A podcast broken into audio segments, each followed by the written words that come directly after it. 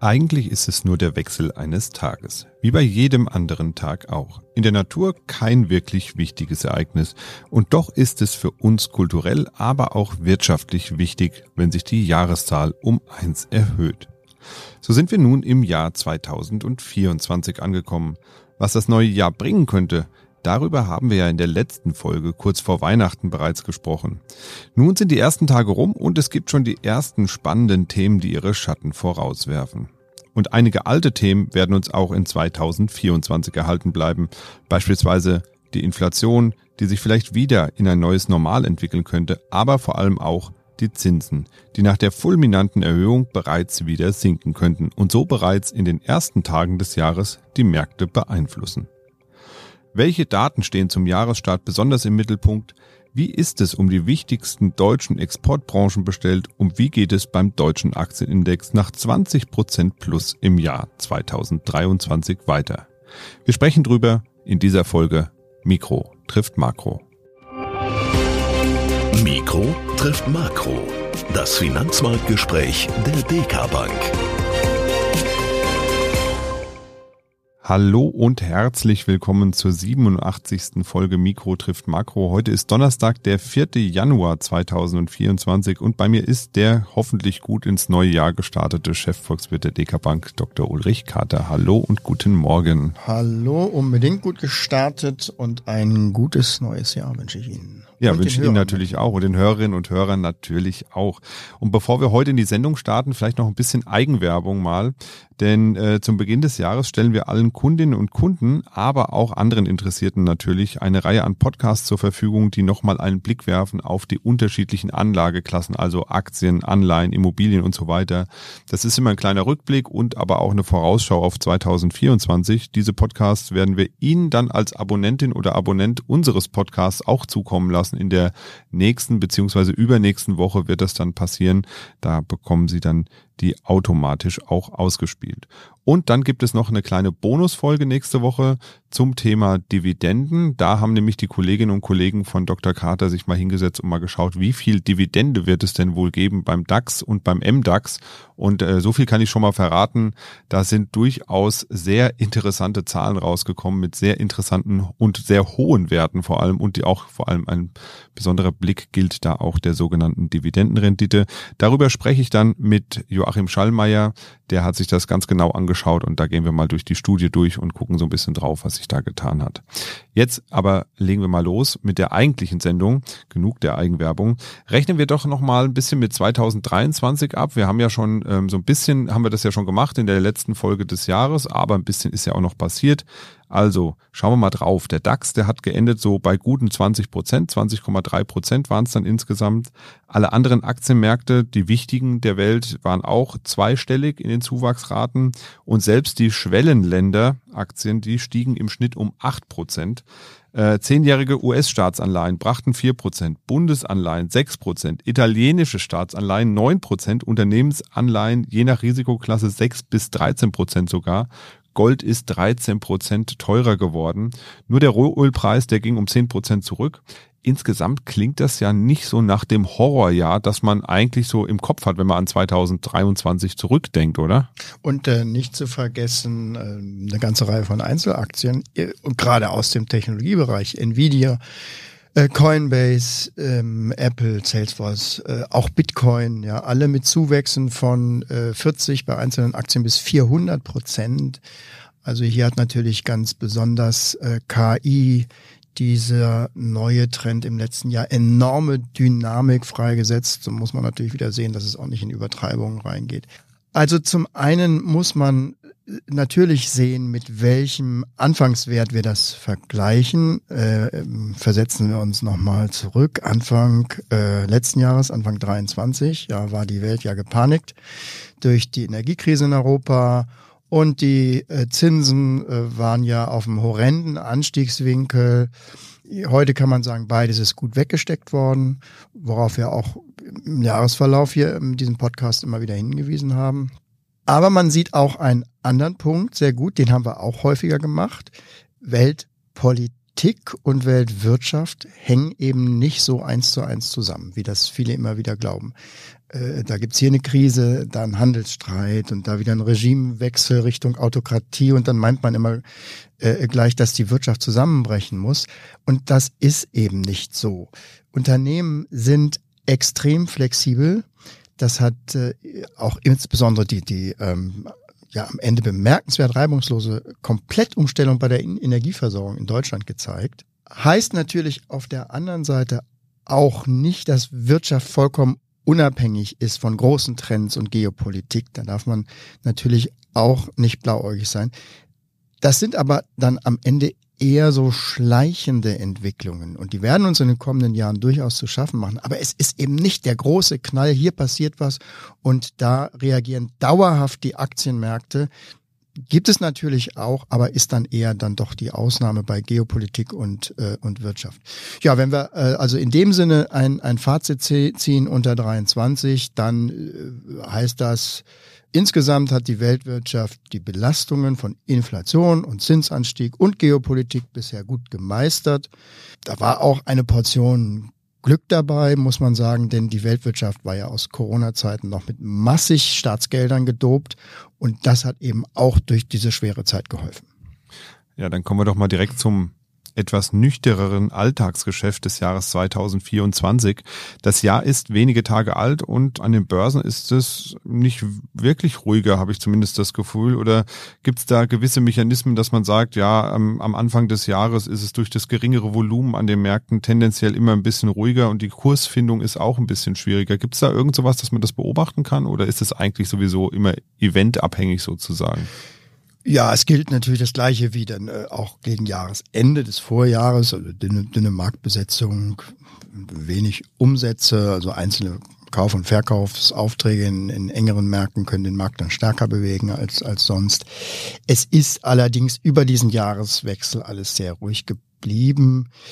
Die Jahresendrille war ja schon vor Weihnachten vorüber das Weihnachtsgeschäft in Deutschland war mies und hat damit alle Erwartungen erfüllt eigentlich. Die Handelsverbände sprechen so von Minus von real fünf Prozent, nachdem auch schon das Vorjahr, also 22 ja nicht so dolle war. Und damit ist dann auch klar, dass die Aktienkurse in den vergangenen Wochen ganz besonders durch diese neu aufgekommene Fantasie auf niedrigere Zinsen getrieben waren und weniger jetzt durch Hoffnungen auf den großen Aufschwung 2024. Ja, zum Thema Weihnachtsgeschäft beziehungsweise Konjunktur kommen wir gleich nochmal. Schauen wir erst nochmal so ein bisschen auf die Kursbewegung der ersten Handelstage, ordnen die nochmal so ein bisschen ein. Da hat es ja an den Aktienmärkten gleich am zweiten Handelstag ordentlich gescheppert. Ähm, woher kam denn das? Waren das tatsächlich nur die dünnen Umsätze, die dann so eine starke Kursbewegung ausgelöst haben nach unten? Tja, es gibt ja, gibt ja eine Börsenregel, wie die erste Woche so das ganze Jahr. Aber erstens bin ich damit bei meinem Lieblingsthema. Börsenregeln sind schöne Geschichten, stimmen aber nicht. Und zweitens, ja, die kommenden Tage können diese Kursverluste davon von gestern also auch schnell wieder ausgleichen. Äh, was ist jetzt passiert? Am Mittwoch äh, kam das Protokoll von der FED-Sitzung äh, im Dezember und da wurde dann natürlich deutlich, dass der Zentralbankrat in den USA im Dezember eben natürlich nicht über über ein Zinssenkungsfestival diskutiert hat, sondern die haben ganz nüchtern die die Lage analysiert und dabei festgestellt, dass die Konjunktur Abschwächung, die es gibt in Amerika, für Zinssenkung eben noch nicht ausreicht. Was allerdings im Laufe des Jahres dann schon passieren könnte, dass es eben ausreicht, dass sich die Konjunktur eben weiter abschwächt. Warum jetzt der, der Präsident, warum Paul also auf der Pressekonferenz im Dezember dann so getan hat, dass Zinssenkungen jetzt unmittelbar bevorstünden, also dass es im März losgehen würde, das wird wohl sein Geheimnis bleiben. Ähm, insgesamt ja, stellt sich, stellen sich diese ganzen Zinssenkungserwartungen vom Dezember als ein bisschen übertrieben dar. Das ist dann wohl eher eine Wunschvorstellung der Märkte. Und dann kann man jetzt aus diesen allerersten Kursbewegungen aus äh, 24, also die Renditen sind wieder raufgegangen, die Aktien damit runter, ähm, so ein wenig die Korrektur dieser übertriebenen äh, Erwartungen sehen. Aber wie gesagt, das ist alles äh, jetzt der allerfrischeste Eindruck. Aber heißt das dann jetzt, bei den Aktien geht's wieder quasi auf Anfang zurück und die ganzen Höchststände aus dem Dezember waren komplett unbegründet? Nein, das würde ich auf keinen Fall sagen. Es kommt jetzt auf die beiden Schlüsselgrößen für die Aktien und Anleihen an. Das ist nach wie vor Inflation und Konjunktur. Es hat ja schon, es hat ja schon seinen Grund, warum diese Zinssenkungsfantasien im Dezember aufgekommen sind, nämlich die Inflation im vergangenen Jahr ist eben stärker als erwartet zurückgekommen. Und die Konjunktur hat sich eben gut gehalten, wenn man mal vielleicht von Deutschland absieht. Diese Trends, die müssten jetzt sichtbar stoppen ja, um den Märkten jetzt wirklich neue Richtungen vorzugeben. Und deswegen sind eben die ersten Konjunktur- und Inflationsindikatoren in diesem Jahr, die sind ganz wesentlich für die Kursbewegung, ich würde mal sagen, fürs ganze Halbjahr.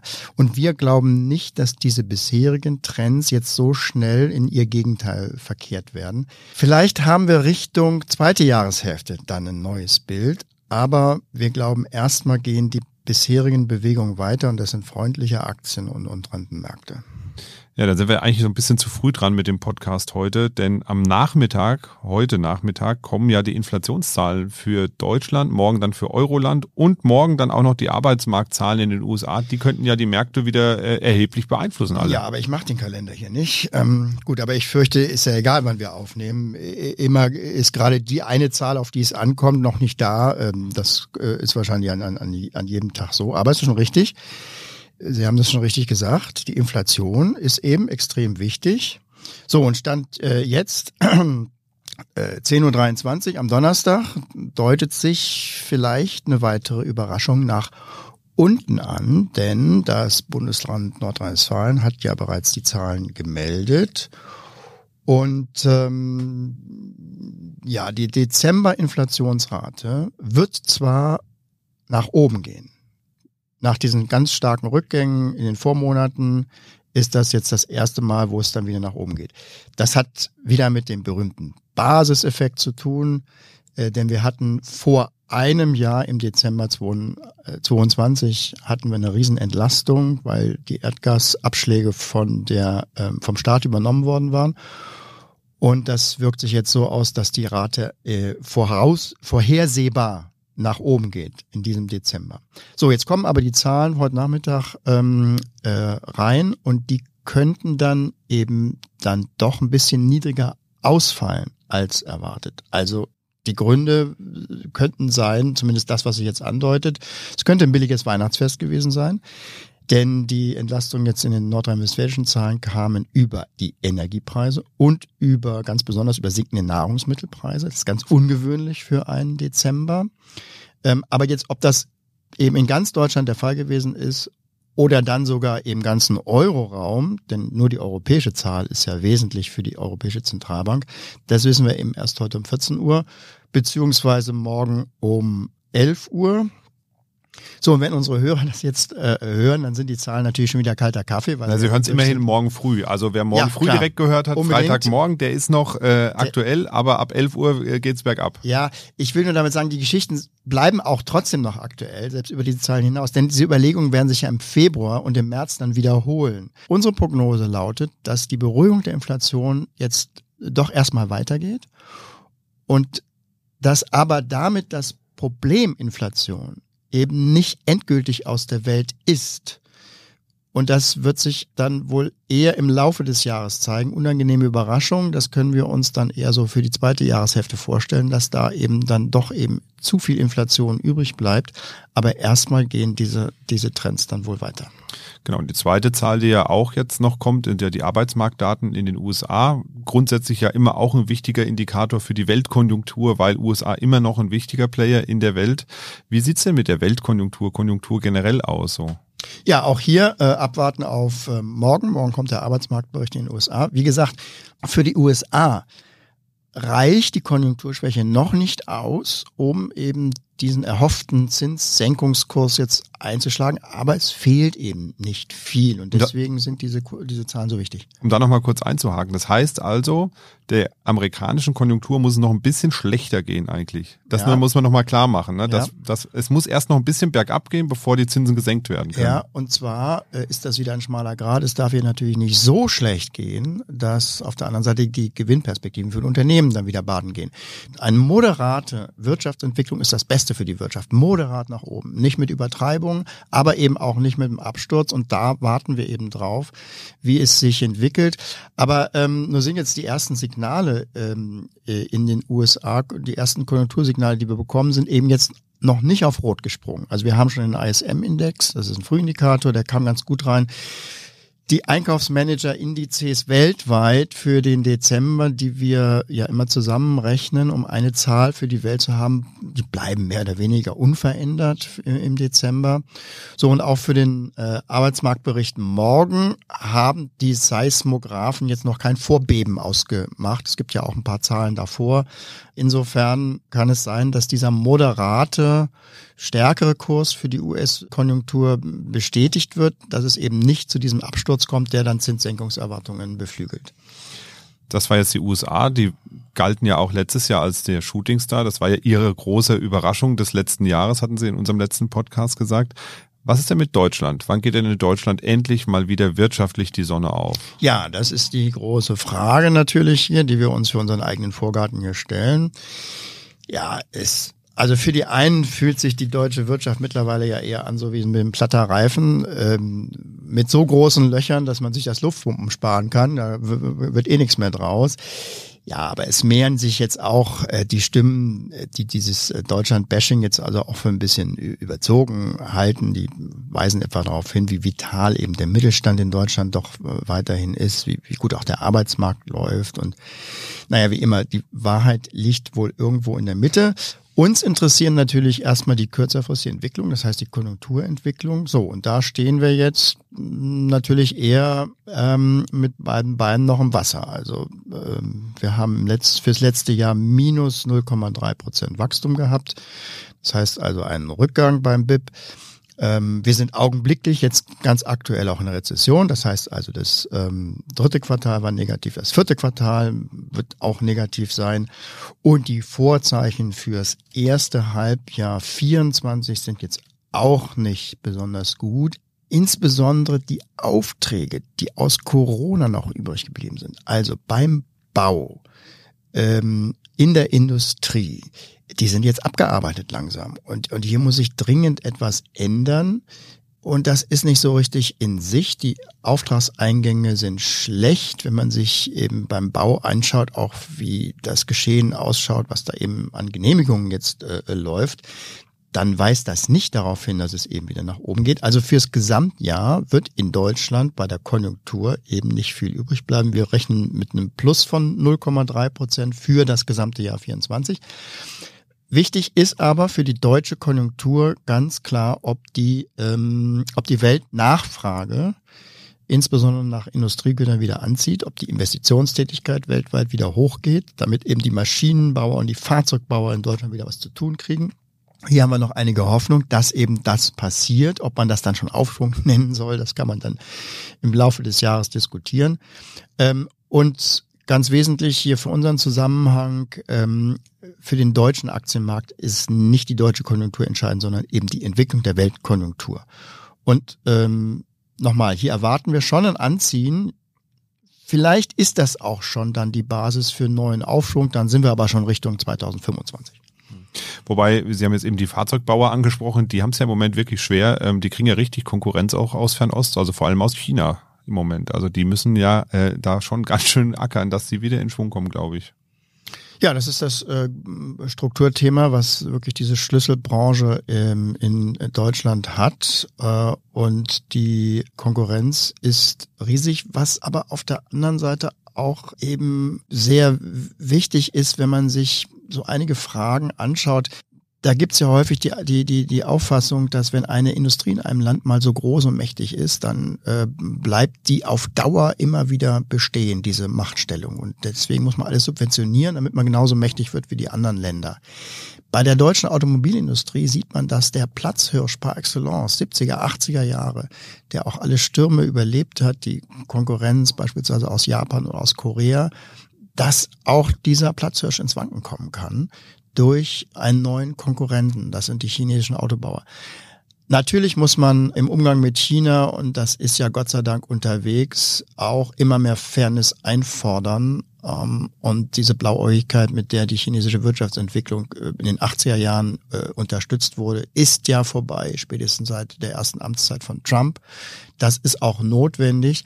Aber es ist eben nicht so, dass heutige Industriestrukturen eben für alle Zeit in die Zukunft hin rein zementiert sind hängt ja auch damit zusammen, äh, glaube ich, dass es diesmal ein Technologiewechsel war. Ne? Also in den 70er, 80er Jahren kamen nur neue Konkurrenten auf, in Anführungszeichen, aber mit derselben Technologie. Also Verbrennermotoren, ähm, alles, was wir auch konnten, in Deutschland bauen konnten, haben, haben die eben einfach auch gemacht und ein bisschen anders, ein bisschen günstiger.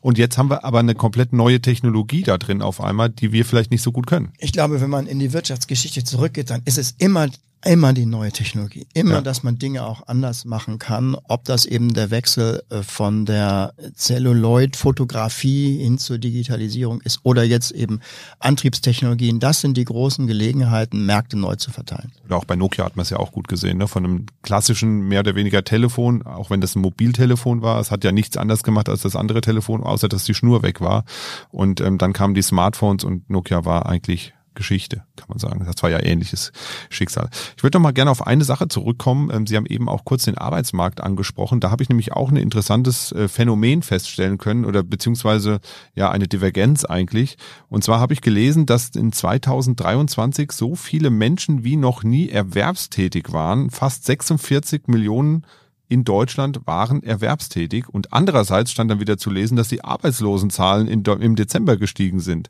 Irgendwie klingt das ja total widersprüchlich. Auf der einen Seite, ganz viele Menschen haben Arbeit, auf der anderen Seite, aber die Arbeitslosenzahlen steigen. Es klingt ja, als würde es eigentlich nicht zusammenpassen. Das Lösungswort heißt hier Winter.